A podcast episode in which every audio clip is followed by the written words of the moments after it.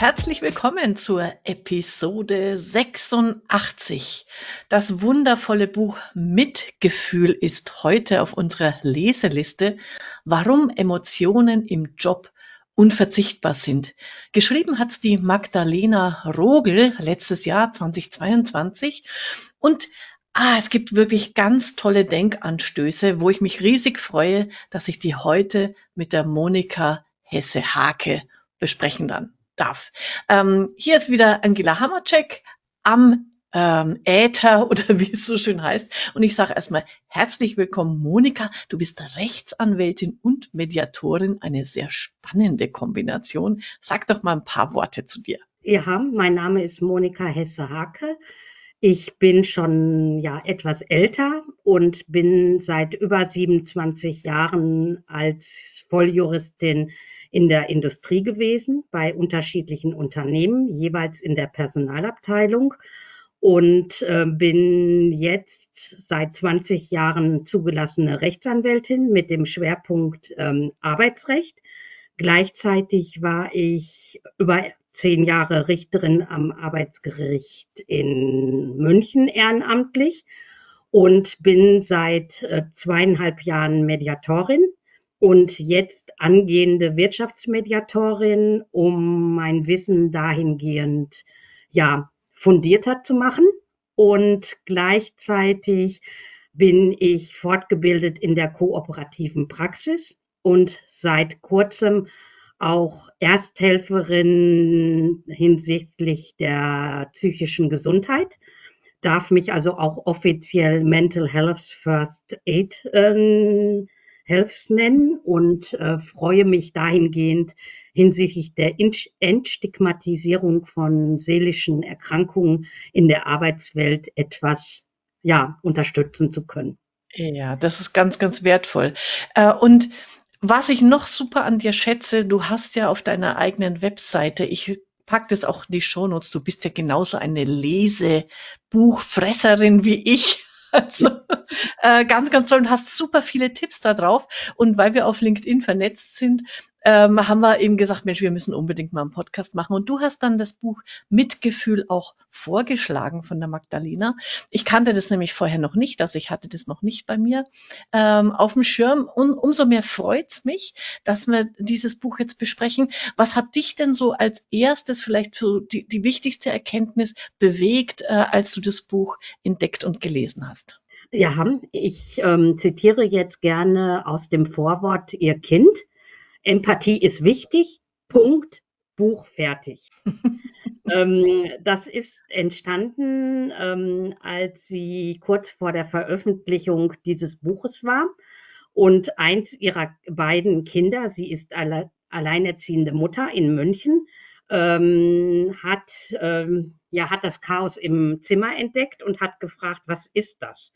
Und dann hat sie erklärt, dass es halt um ihr Buch geht. Und das Kind hat diesen, diese drei Sätze getätigt. Empathie ist wichtig, Punkt, Buch fertig.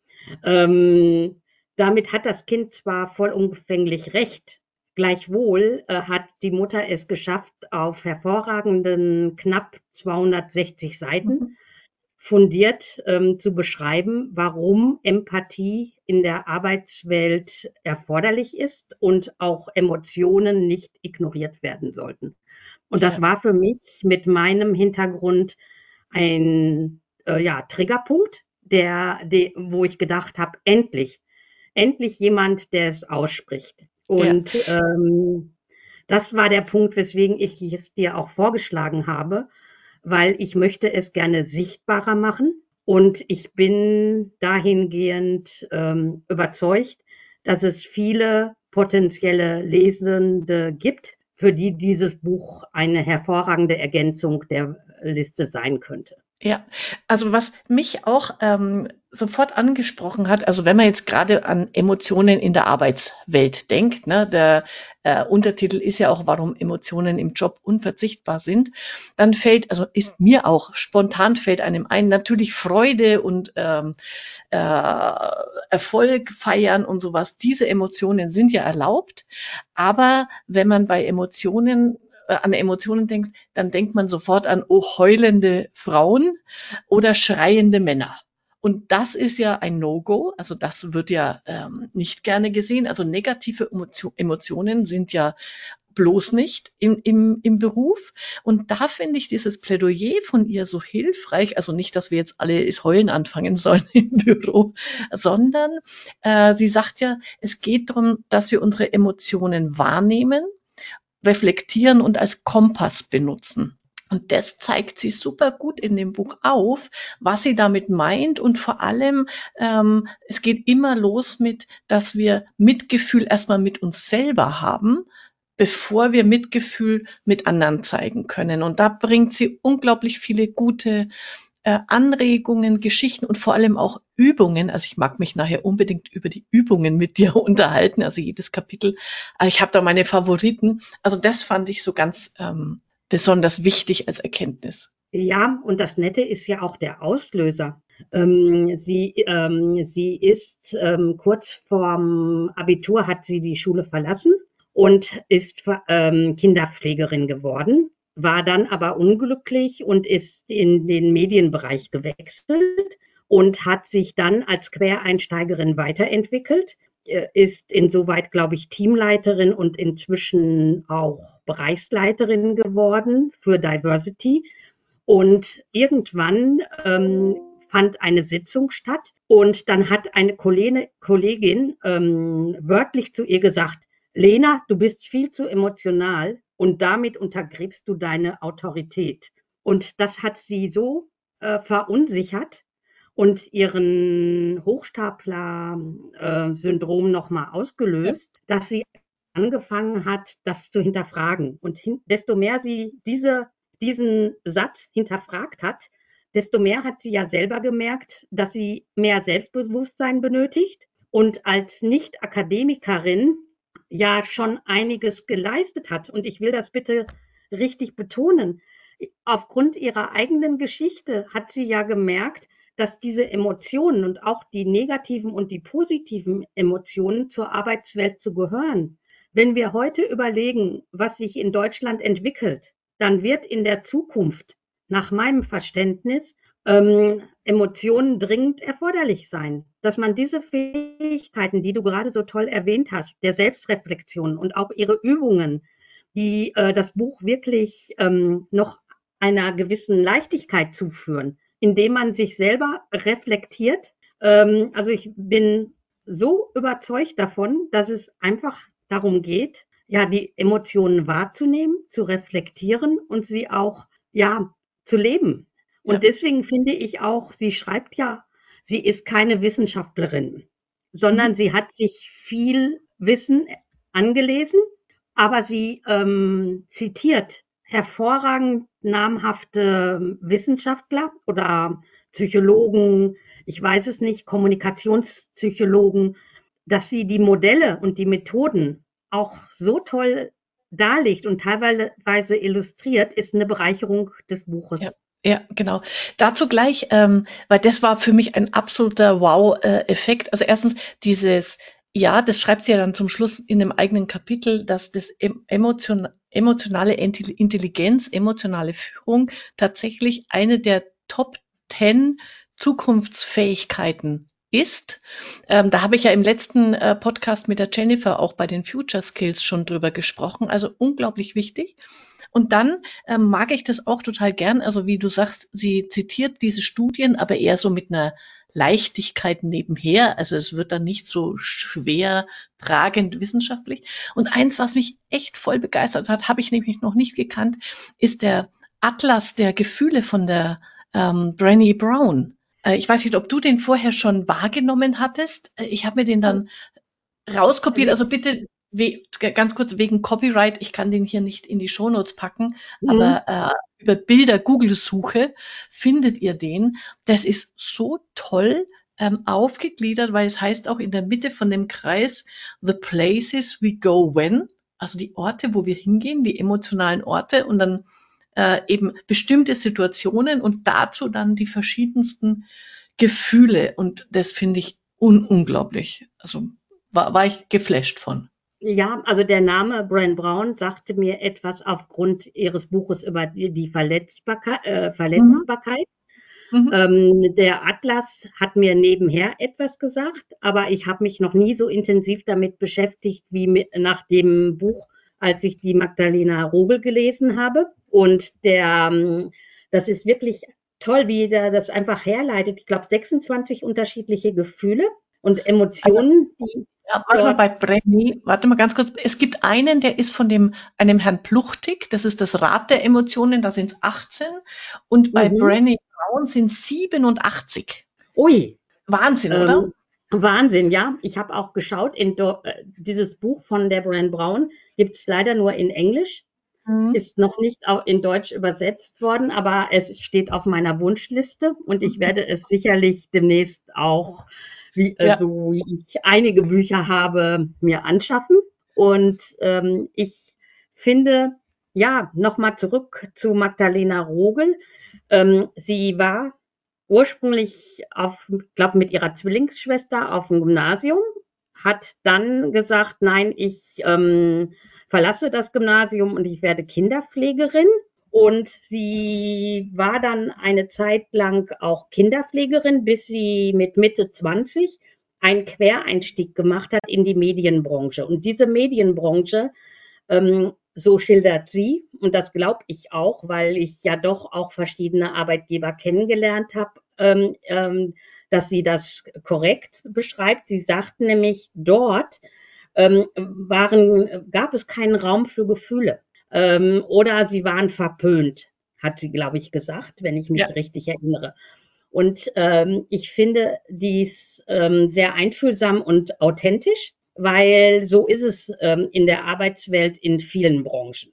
Und für mich ist es bezeichnend, dass viele Arbeitgeber, ähm, ich bin jetzt ein bisschen pauschalierend, das glaube ich bis heute noch nicht erkannt haben. Ähm, ich bin dahingehend sicher, dass mit äh, Empathie und auch mit Mitgefühl viele Arbeitgeber eine andere Kultur erreichen würden, als sie jetzt in Deutschland haben. Hm. Ähm, ich denke, langfristig, wenn es um die Generation Z geht, jetzt bin ich keine Personalentwicklerin, äh, mache aber durch meine Zusatzausbildung zur Mediation und auch zur Wirtschaftsmediation, äh, da geht es gerade um empathische und transformative Wirtschaftsmediation, bei einem namhaften Institut in Freiburg darum, dass man selber auch eine persönliche Entwicklung mitmacht. Und es geht immer wieder um aktives Zuhören und es geht darum, äh, den anderen zu spiegeln und die Emotionen zu erkennen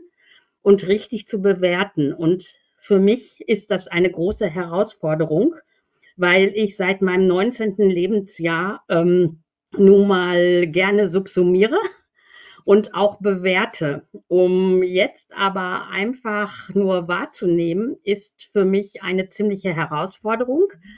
Deswegen habe ich auch nach dem Marshall Rosenberg viel mit gewaltfreier Kommunikation mich beschäftigt und die entsprechenden Einführungskurse besucht, um einfach mein Profil zu erweitern und ja. weniger zu beurteilen und zu bewerten, sondern erstmal nur wahrzunehmen. Und hier geht es ihr ja ganz stark drum und sie hat sich ja ein Leitmotiv gesetzt, ähm, was sie ziemlich am Anfang schreibt und zwar in Englisch. Ich sage es jetzt einfach in Deutsch. Durch Kombination meines pädagogischen und psychologischen Hintergrundes möchte ich Menschen befähigen und inspirieren, die beste Version ihrer selbst zu sein. Ist das nicht ein tolles Resümee? Ja, und vor allem das Schöne an dem Resümee ist, im Nachsatz schreibt sie dann, und für alle heißt auch für mich persönlich. Also auch, es geht immer auch um mich, ähm, das, ähm, mein bestes Selbst zu werden. Und da bringt sie auch dann sehr viele äh, gute Anregungen. Also erstens, warum, warum ich auch nochmal dieses Rad der Emotionen oder diesen mhm. Atlas der Gefühle so toll finde. Sie schreibt ja auch, ähm, natürlich äh, gibt's so, so ähm, können wir jetzt die fünf Hauptemotionen benennen, ne? Freude, Ärger, Wut. Aber wenn wir uns wahrnehmen wollen, dann ist es auch wichtig, ähm, so ein bisschen die Details zu erspüren. Also ähm, vielleicht nachzuhören, nachzuspüren bei Neid, was ist es, was steckt denn dahinter? Ähm, ist es jetzt neidisch, bin ich jetzt neidisch, weil eine Kollegin einen tollen Erfolg hat und ich nicht? Wäre ich gerne so wie, wie, also da macht ja auch sehr schöne Beispiele, wäre ich gerne so wie die Kollegin und dann ist es ja wieder was Positives. Also da, da kommen so ganz viele äh, so, so, so Denkstupser, wo man sagt, ja, stimmt. Also nicht einfach die, die Emotionen für sich stehen lassen, sondern immer auch nochmal nachhören, warum habe ich diese Emotion jetzt gerade, was will mir das sagen? Ähm, weil, weil es gibt eben keine negativ grundsätzlich nicht negative Emotionen im Sinn, die darfst du nicht haben. Das ist eigentlich das Schlimme, dass, dass viele äh, negative Emo Emotionen tabuisiert werden, stigmatisiert.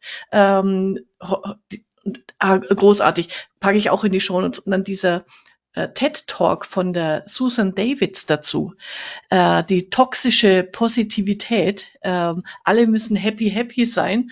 Und, und genau das schreibt sie auch in ihrem Buch. Nein, wir, wir, Traurigkeit gehört auch zum Leben dazu. Diese Vielfalt äh, und Diversität auch der Emotionen anzuerkennen, zuzulassen, äh, macht unser Leben erst lebenswert. Also da stecken ganz, ganz viele ähm, tolle, tolle Gedanken dahinter. Ja, da stimme ich dir voll äh, zu und auch die Hinweise, wie du gerade auch diese Professorin zitiert hast. Ich habe auch gedacht, wow, ich habe es mir inzwischen auch gekauft und steht ähm, die angstfreie Organisation und steht mit Sicherheit auf meiner Lese, also werde ich zeitnah auch lesen. Mhm weil ich einfach überzeugt bin, dass wir nur mit psychologischer Sicherheit, die wir dem anderen nur über Mitgefühl geben können, einfach auch, ja, ähm, es schaffen, über Emotionen zu reden, egal ob positiv oder negativ. Und ähm, diese Verletzbarkeit, die hat ja jeder, weil jeder hat eine individuelle Geschichte. Und erst indem ich diese als Führungskraft anerkenne, führe ich äh, Mitarbeiter, füreinander zusammen und äh, trenne sie nicht. Wie ja auch gerade jetzt Bodo Jansen in seinem aktuellen Buch auch wieder ähm, sagt, das neue Führen. Und da geht es nach meinem Verständnis ganz einfach darum, dass ich als Führungskraft oder auch mich selber dahingehend führen muss, dass ich andere Menschen wertschätzend wahrnehme und nicht verurteile, sondern beachte, dass jeder eine eigene Geschichte hat und wie schon das indische, äh, das indianische Sprichwort, beurteile niemanden, in dessen Schuhen du nicht gegangen bist.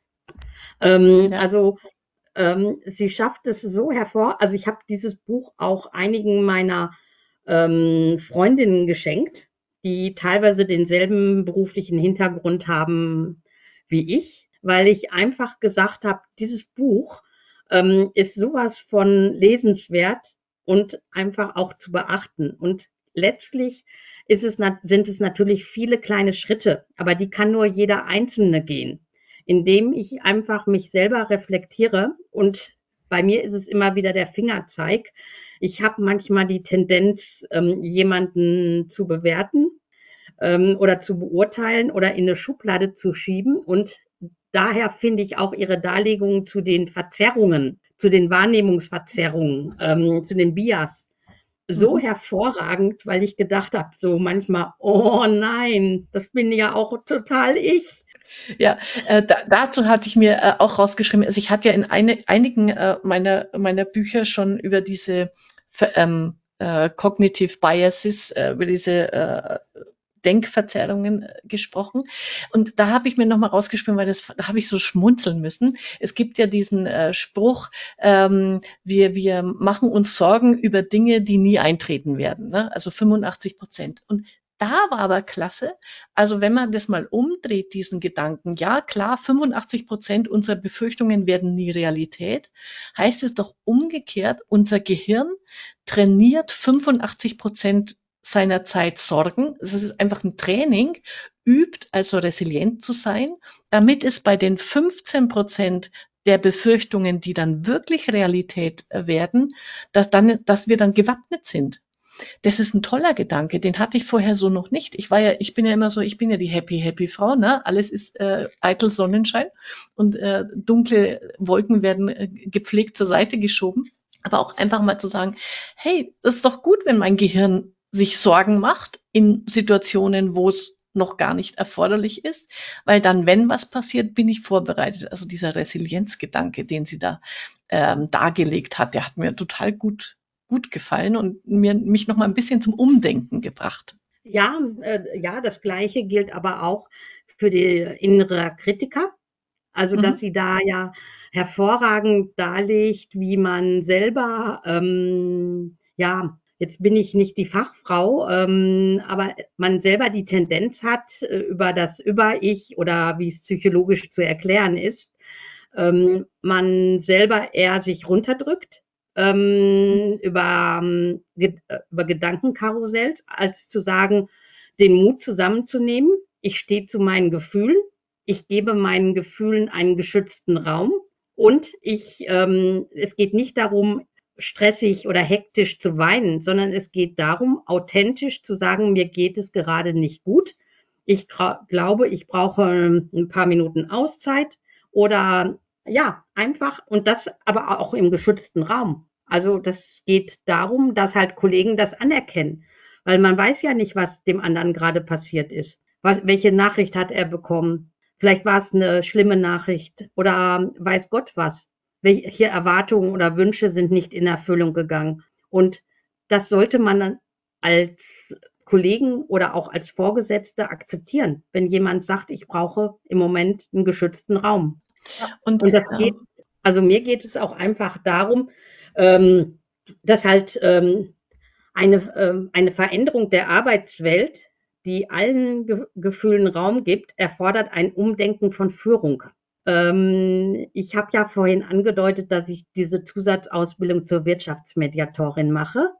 Und zu Beginn unserer Module ähm, wurde uns angeboten, dass wir das Conflict Dynamic Profile machen. Mhm. Ich weiß nicht, sagt dir das etwas? Nee, nee, das kenne ich nicht. Ähm, das ist ein amerikanischer Test, der in Europa nur durch die, äh, das Schweizer Hauptinstitut ausgerollt werden darf oder in Deutschland durch namhafte, anerkannte, geprüfte Institute, unter anderem auch das Institut, wo ich bin.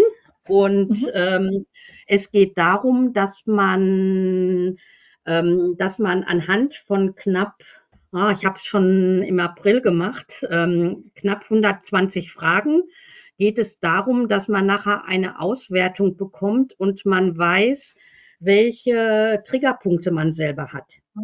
Dass man als Wirtschaftsmediator muss man ja neutral sein und dass, wenn man mit den Beteiligten im Dialog ist, dass man, wenn da jemand versucht, einen zu verletzen, dass man das selber erkennt und innerlich darüber wegspringen kann.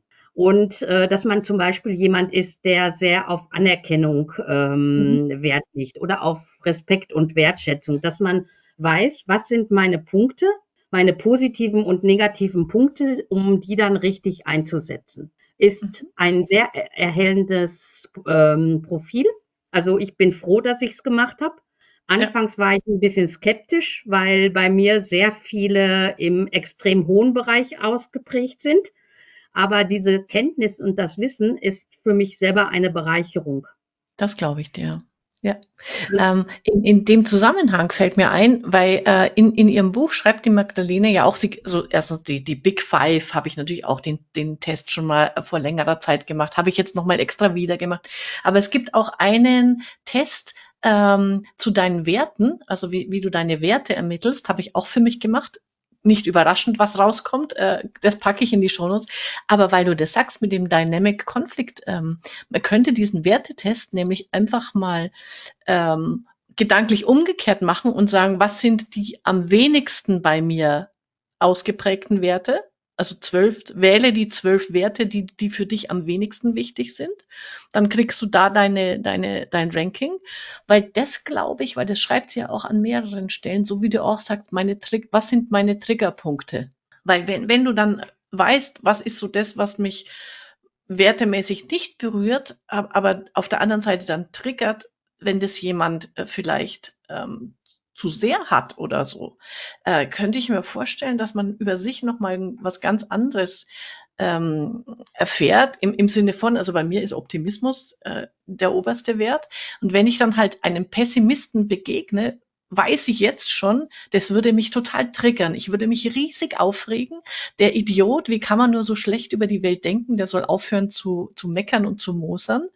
Äh, und deswegen glaube ich, das ist, was du jetzt gemacht hast mit diesem äh, Dynamic Conflict Potenzial, dass es auch unglaublich wertvoll ist, genau für sich sowas wahrzunehmen und dann zu wissen, okay, der hat jetzt wieder diesen Satz gesagt und ich könnte innerlich in die Luft gehen und weiß aber, hey, ich bin Mediatorin, ja, aber jetzt wie du, ne? Äh, und so, ich bleibe neutral.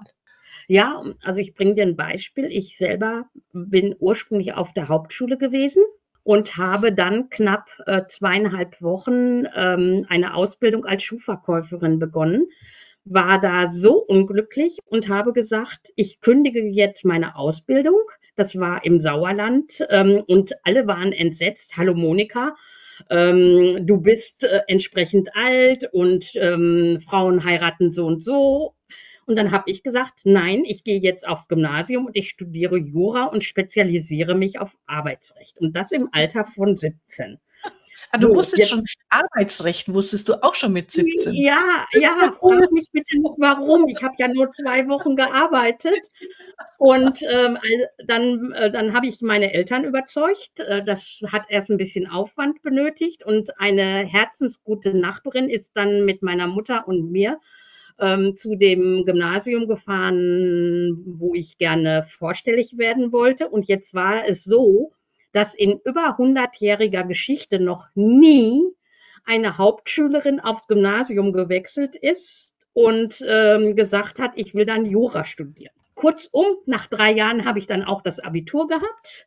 Und ähm, bei der Zeugnisüberreichung, ich habe heute noch Kontakt mit Mitstudent, äh, mit Mitabiturientinnen von mir, die sagen immer noch, ähm, der damalige Schulleiter war das erste Mal ein weltlicher Schulleiter hat voller Stolz gesagt, dass es noch nie passiert ist in 100-jähriger Geschichte, dass eine Hauptschülerin in drei Jahren Abitur bei ihm macht. Und er freut sich jetzt, dass er mir das Zeugnis überreichen darf. Ich habe mich so geschämt und nach unten geguckt und gedacht, nee, muss das jetzt sein, weil es war schwierig.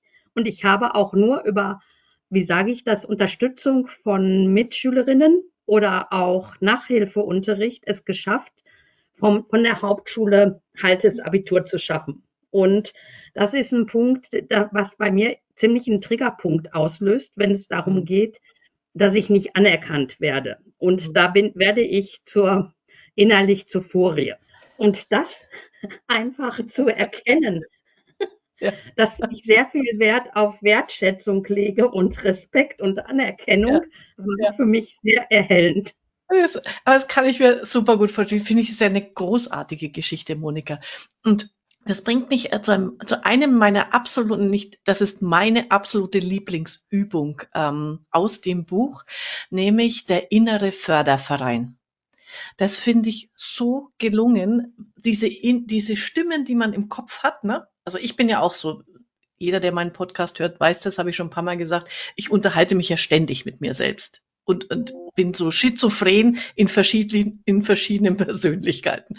Aber das mal als bewusst wahrzunehmen und ich finde den Begriff innerer Förderverein, Magdalena, wenn du den erfunden hast, an dieser Stelle Shoutout, großartig, allein dafür lohnt sich das Buch zu lesen, äh, nämlich zu sagen, okay, was für ähm, Menschen brauche ich denn in meinem Verein? Und da geht's eben los und, und diese innere Stimme dieser Kritiker sagt sie, hey, das ist deine Abteilung Risikomanagement. Großartiger Gedanke. Dann gibt's natürlich die Abteilung Ressourcenmanagement. Ich muss immer gucken, kann ich das, habe ich die Zeit dafür, habe ich die Kraft dafür, die Energie und so weiter. Äh, dann, was hat sie noch äh, drin? Warte, ich habe ein paar Sachen auf, aufgeschrieben. Natürlich brauche ich auch einen einen ähm, Förderer in Sachen Relationship Management. Und weil du es jetzt auch gesagt hast, du hast dir natürlich von äh, Mitschülerinnen damals Unterstützung geholt und natürlich kann ich mir externe Berater hinzuziehen. Äh, bis hin zu Michelle Obama, wenn ich ihr Buch lese und mir dann denke, hey, was kann ich da rausziehen?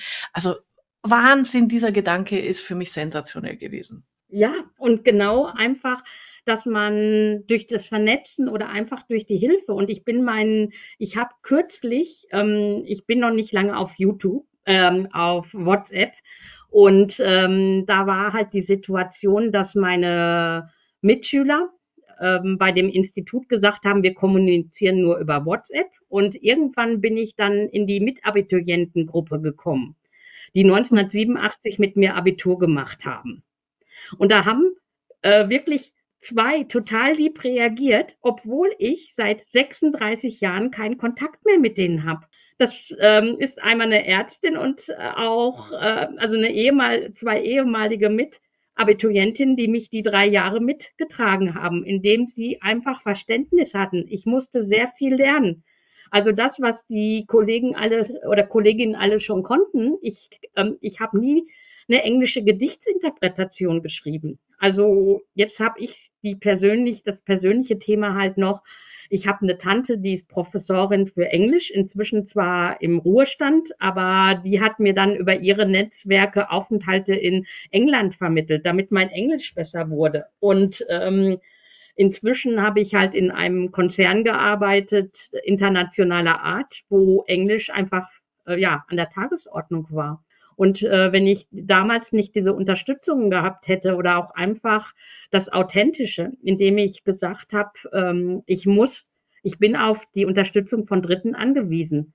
Und ähm, damit habe ich mich ja eigentlich verletzbar gezeigt, aber letztlich haben alle mich mitgetragen. Und das Abitur äh, im ersten Anlauf. Ähm, einige, wir waren 54 äh, Mitschülerinnen an dem Gymnasium und einige davon ähm, haben es halt nicht geschafft und ich habe es im ersten Anlauf geschafft. Inzwischen kann ich darüber stolz sein und ich glaube auch, das ist gerade dieses Mitgefühl, was die Magdalena Rogel beschreibt, dass man einfach immer bewusst sein muss, jeder hat eine eigene Geschichte. Ja, und, und äh, ich finde es gerade, weil, weil es ist ja immer wieder, ich finde die Mischung ganz schön ähm, in dem Buch. Ähm, natürlich geht es immer um persönliche Geschichten, um persönliche Emotionen und dann bringt es ja immer den, Sp den Schwung, den Sprung wieder ins Arbeitsleben rein. Äh, und genauso wie mit deiner Geschichte jetzt, äh, das passt ja perfekt, äh, macht sie das ja auch so, dass sie sagt, hey, äh, jeder hat so seine persönlichen Rucksack, äh, den er, den er ähm, mitbringt in, in das Arbeitsleben, in die Arbeitswelt. Und ähm, um ein gutes Miteinander zu haben, muss ich halt auch das mit erlauben, dass, dass da jeder sein, sein Päckchen dabei hat und eben nicht sagen, hey, du bist die sowieso, ähm, du gehörst hier nicht her oder lass das mal vor der Tür. Das können wir ja gar nicht. Also wir, wir können ja unsere äh, Vergangenheit nicht ähm, am, am Büroeingang ab, abstellen und sagen, hey, äh, ich bin jetzt ein anderer Mensch hier, sondern gerade mit meinen Emotionen bin ich da und bin, bin wertvoll und wichtig. Ja, und genau diese Einsicht, ich habe ähm, ich habe ja über 22 Jahre war ich als Arbeitsrechtlerin in, in Unternehmen, ähm, als ich gesagt habe, ich mache meine Mediatorenausbildung.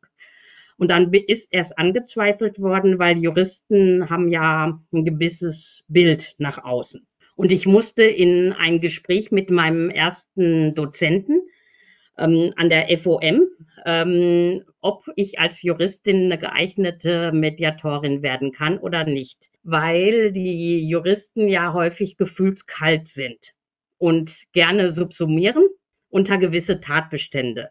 Also das Telefonat hat, weiß ich nicht mehr, ist schon ein bisschen länger her, hat, glaube ich, 50 Minuten gedauert.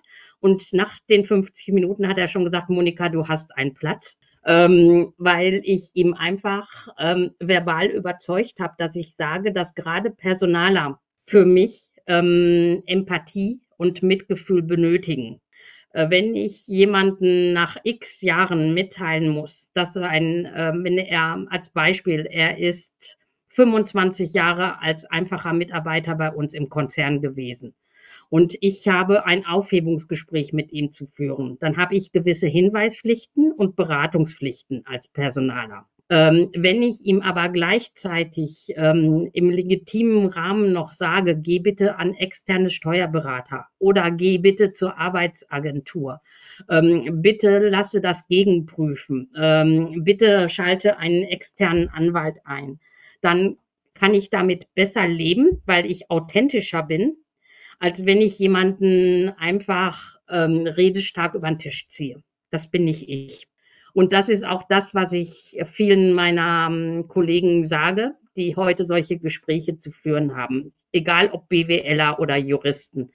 Leute, es ist gut, wenn ihr einfach euch mal in die Position einen Perspektivwechsel vollziehen könnt, weil dann wisst ihr, wie der, wie er sich das Gegenüber fühlt bei der Mitteilung dieser negativen Nachricht.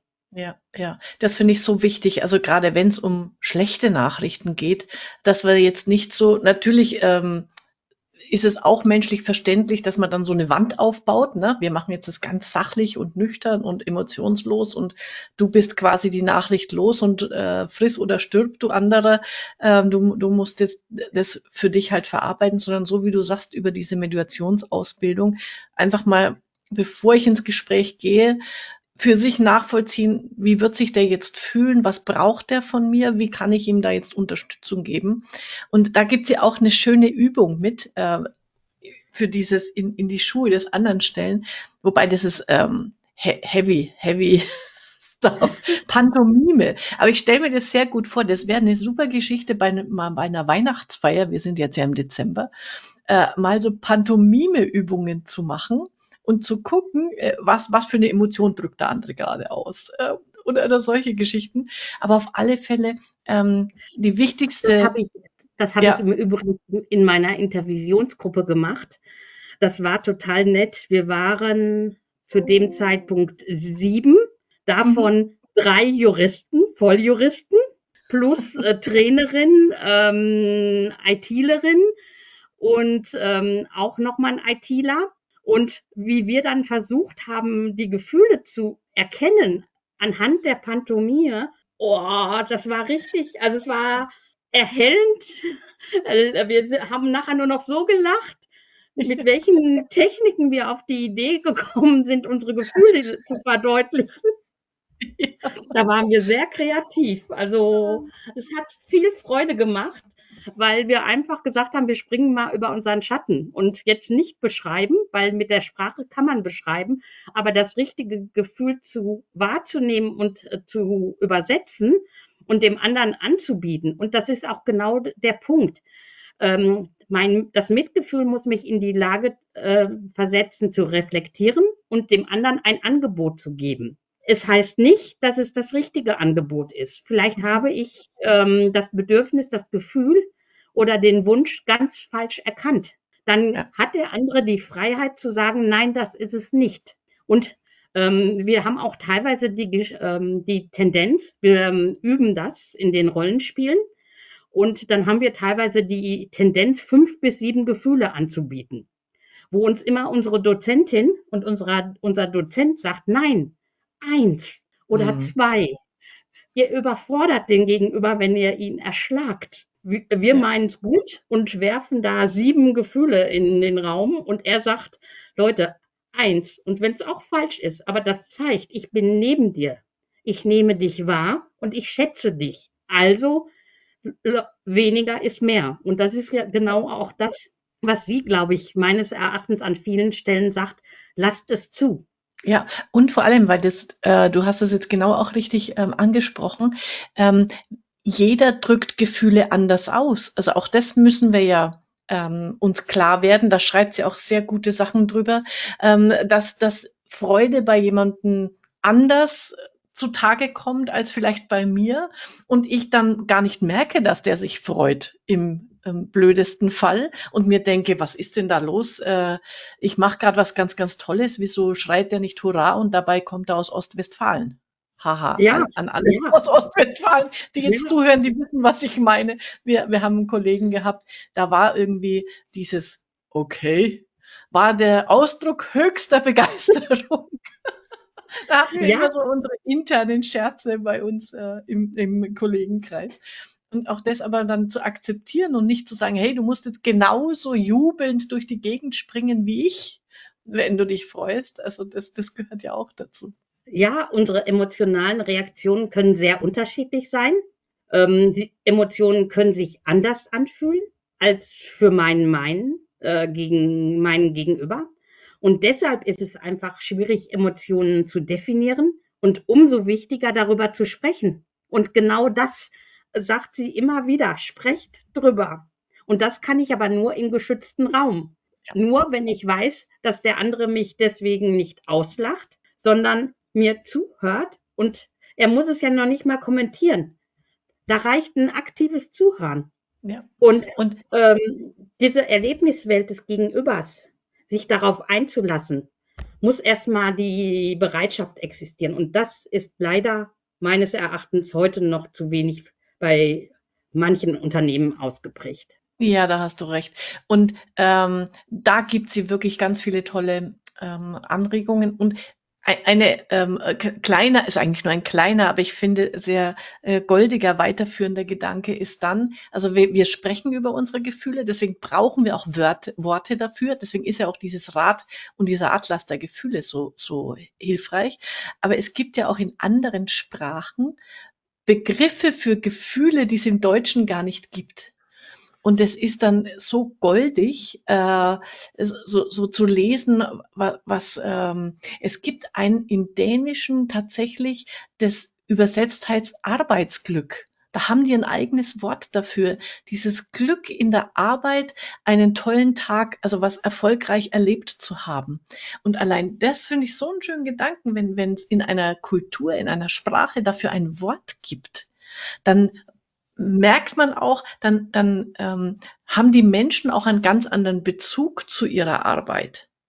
Und das sagt sie auch, das ist das Wichtige, ähm, diese Worte zu finden, weil auch diese Sprache oder diese Definition auch was über dich aussagt, wie du zu den Dingen stehst. Und dieses Arbeitsglück auf Dänisch finde ich irgendwie total cool.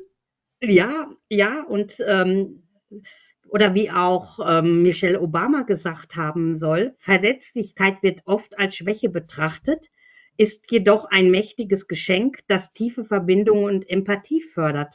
Und ähm, ich ähm, bin dahingehend auch einfach genau wie dieses Wort, äh, dieses Arbeitsglück, ähm, glaube ich, ähm, wenn wir noch auf die alten, alten und bisher bewährten Prinzipien vertrauen, haben wir für die Zukunft keinen Garant mehr, keinen Erfolgsgarant, sondern ich bin überzeugt, ähm, desto mehr wir die Bedürfnisse der ähm, Arbeitnehmenden ähm, und auch ähm, ja in unsere Denkweise einbinden, desto weiter kommen wir. Ja, denke ich auch, dass das ja auch in, in, in Zeiten von, äh, es verändert sich ständig was, wir leben in unsicheren Zeiten, äh, deswegen ist, glaube ich, auch dieses Ausdrücken der Emotionen, dieses Miteinander, dieses Zulassen so wichtig, weil es uns dann gleichzeitig auch wieder eine psychologische Sicherheit gibt. Ähm, in diesem, wie du es auch paar Mal schon gesagt hast, und das ist wichtig, in diesem geschützten Raum ähm, Mann selbst sein, sein zu dürfen. Ja. Ja, und für mich ist es, ist dieses Buch einfach ähm, ja ein Plädoyer für mehr Emotionen am Arbeitsplatz. Aber diese Emotionen sollen bitte äh, nicht ungefiltert und nicht unreflektiert sein. Also es soll ja. kein Freibrief sein, kein pauschaler Freibrief für alles, sondern es geht einfach darum, dass man reflektiert ist. Genau. So, und wir sind jetzt, ich sehe schon von der Zeit her, ist es so spannend, ähm, auch mit unseren wunderbaren äh, Geschichten. Äh, hast du noch zum Abschluss was, was du noch mal loswerden willst, wo du sagst, das hast du noch nicht untergebracht, das muss noch, das muss noch rein in den Podcast? Ja, vielleicht ganz kurz. Ähm, unsere Emotionen bewusst wahrnehmen, reflektieren und sie als wichtige Signale nutzen das sollte eigentlich so ein Leitprinzip sein oder auch das Leitmotiv, was ich vorhin von ihr gesagt habe, die beste ähm, Variante meiner selbst zu sein, ist doch eigentlich eine tolle Perspektive und ein ja tolles Motiv. Ja, sehr schön. Ähm, dann danke ich dir, Monika. Und ich, ich habe noch ein, weil ich ja gesagt habe, ich fand die, finde diese Übungen so herrlich, die sie da bringt. Und ja. vom Namen her habe ich noch zum Abschluss meine Lieblingsübung, das Rumpelstilzchen. ja. Nämlich, äh, weil Rumpelstilzchen äh, ist ja so gut wie, ähm, äh, ist so gut, dass keiner weiß, dass ich Rumpelstilzchen heißt. Also dieses Benennen der Emotionen, das ist für mich ein ganz wichtiger Punkt. Und da gibt's eben diese Übung, ähm, wenn du in einer Situation bist, dann reflektiere anschließend nochmal kurz, finde den Namen, also was genau fühlst du gerade und warum hast du dieses Gefühl, also auch allein für diese Übung kann, kann man das Buch nur empfehlen. Ja, doch, also es wird mit Sicherheit noch wiederholt von mir verschenkt werden. Ja, genau. Das passt jetzt auch gut äh, in die Weihnachtszeit. Äh, insofern sage ich nochmal Danke, Monika, auch für deine Offenheit und deine eigene Geschichte, die, die du ja. hier reingebracht ja. hast. Das war, fand ich ganz, ganz bezaubernd. Also in dem Sinne, allen schöne Weihnachten äh, und Mitgefühl, nicht nur in der Arbeitswelt, sondern generell. Das macht die Welt ein Stück weit besser. Ich danke dir. Bis denn, Monika. Ciao. Ja, ciao. Das war's für heute. Das nächste Buch steht schon im Regal. Auf Wiederhören bei der Leseoptimistin.